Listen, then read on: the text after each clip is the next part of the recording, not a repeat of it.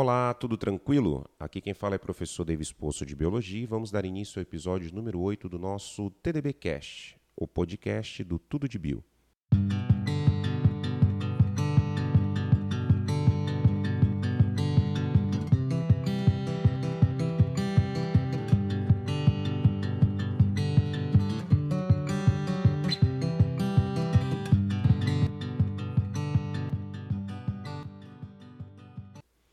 Hoje conversaremos um pouco sobre o tema antibióticos, o que são e quando devemos utilizá-los.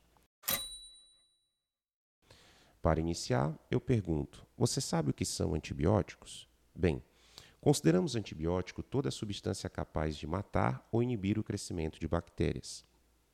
Os antibióticos podem ser bactericidas, quando destroem diretamente as bactérias, ou bacteriostáticos, quando impedem a multiplicação das mesmas, facilitando o trabalho do nosso sistema imune no controle da infecção.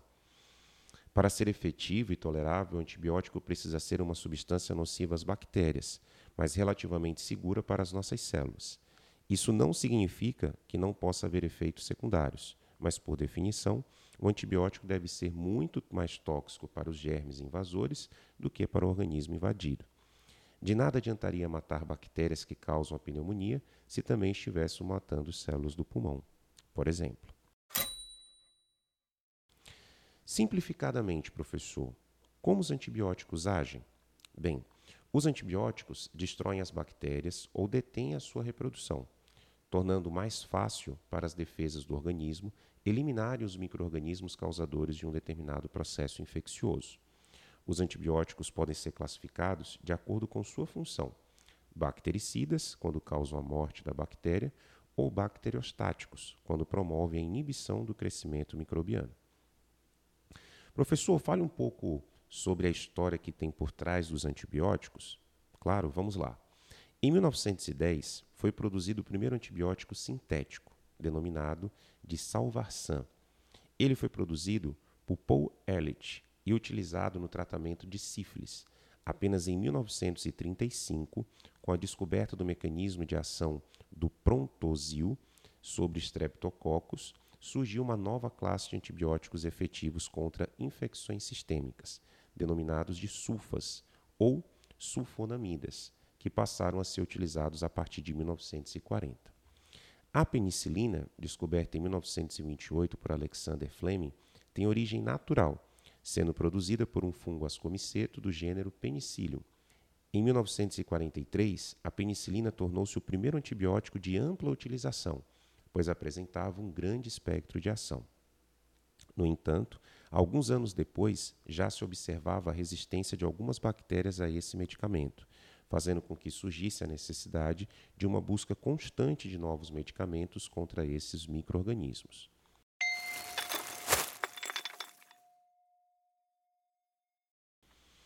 Você já segue os conteúdos publicados no Instagram do Tudo de Bio? Não? Então segue a gente lá, no arroba tudo de bio. Ah, não esquece de conferir a nossa bio e conhecer as nossas apostilas vestibular por assunto e Enem por assunto. Eles vão te ajudar a arrebentar nos futuros exames.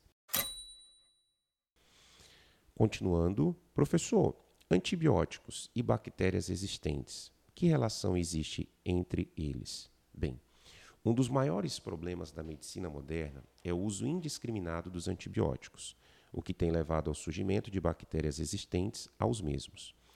Quando os primeiros antibióticos começaram a ser comercializados, tinha-se a ideia de que as doenças infecciosas estavam com os dias contados e que era apenas uma questão de tempo para estarmos livres de qualquer tipo de infecção bacteriana. Porém, conforme o uso dos novos antibióticos foram se tornando mais disseminados, cepas resistentes de bactérias foram surgindo e multiplicando-se, criando-se assim um ciclo vicioso que persiste até os dias atuais. Quanto mais antibióticos criamos, mais bactérias resistentes surgem. Mas se o antibiótico mata as bactérias, como ele induz a criação de cepas existentes? Na verdade, a resistência aos antibióticos pode ser entendida através das leis da evolução e da seleção natural. Veja um exemplo para ilustrar melhor.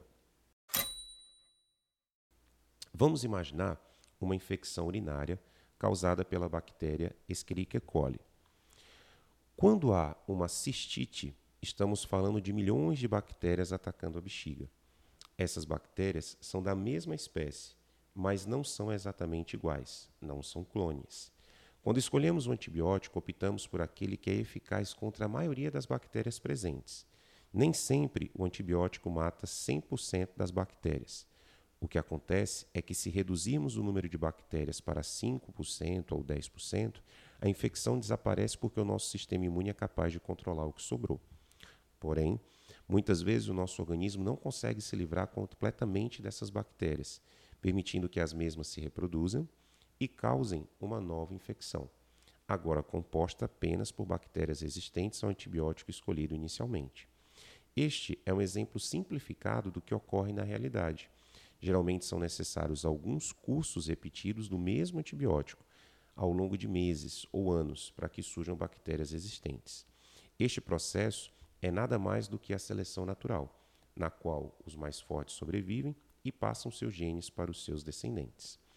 Algumas espécies de bactérias são propensas a criar resistência, assim como alguns antibióticos causam resistência com mais facilidade.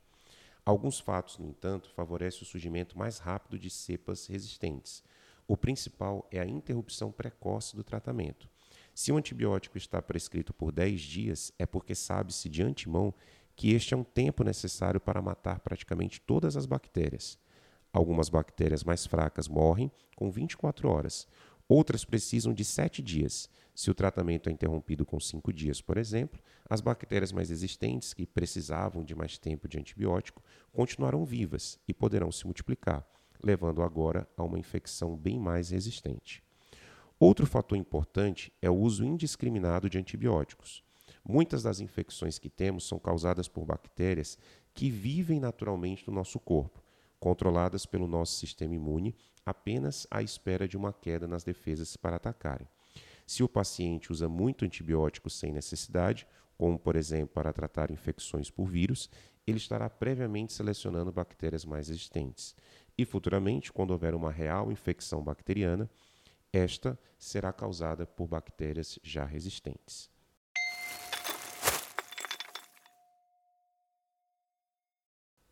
Professor, e a administração dos antibióticos, como ocorre? Como dito anteriormente, um dos principais fatores que contribui para o surgimento de bactérias resistentes a determinados antibióticos é o uso de forma inadequada e abusiva dos antibióticos. Diante disso, algumas medidas foram tomadas em diversos países para combater o uso abusivo e inadequado desses medicamentos. No Brasil, por exemplo, a venda de antibióticos só pode ser feita mediante a apresentação de receita médica, que fica retido no estabelecimento. Os responsáveis pela venda também devem alimentar um banco de dados com as informações contidas na receita, como o tratamento, dados do médico e do paciente. Alguns cuidados devem ser tomados na administração do medicamento, como, por exemplo, 1. Um, armazenar de forma adequada. 2. Tomar o medicamento sempre nos horários e dosagens estabelecidos. 3. Seguir o tempo de tratamento estabelecido é de extrema importância que não se encerre o tratamento com a melhora dos sintomas. 4. Não utilizar se a data de validade estiver expirada. E 5. Jamais se automedicar. Professor, o tema antibióticos já foi cobrado no Enem? Com certeza. Olha só. Você sabia que esse tema já esteve presente em 16 questões de biologia no Enem, considerando as aplicações de 2009 a 2022? Pois é, é um tema de bastante recorrência, então vale a pena estudar um pouco mais, não é verdade?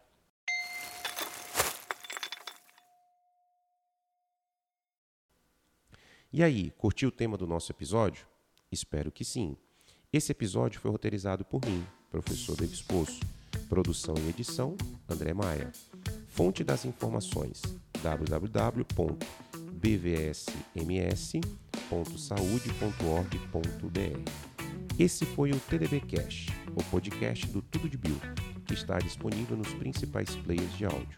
Assine o feed para receber o alerta dos próximos episódios, divulgue para os amigos e marque a gente no Instagram, usando arroba tudo underline de bio, arroba Davis e arroba Seleta Educação. Um forte abraço!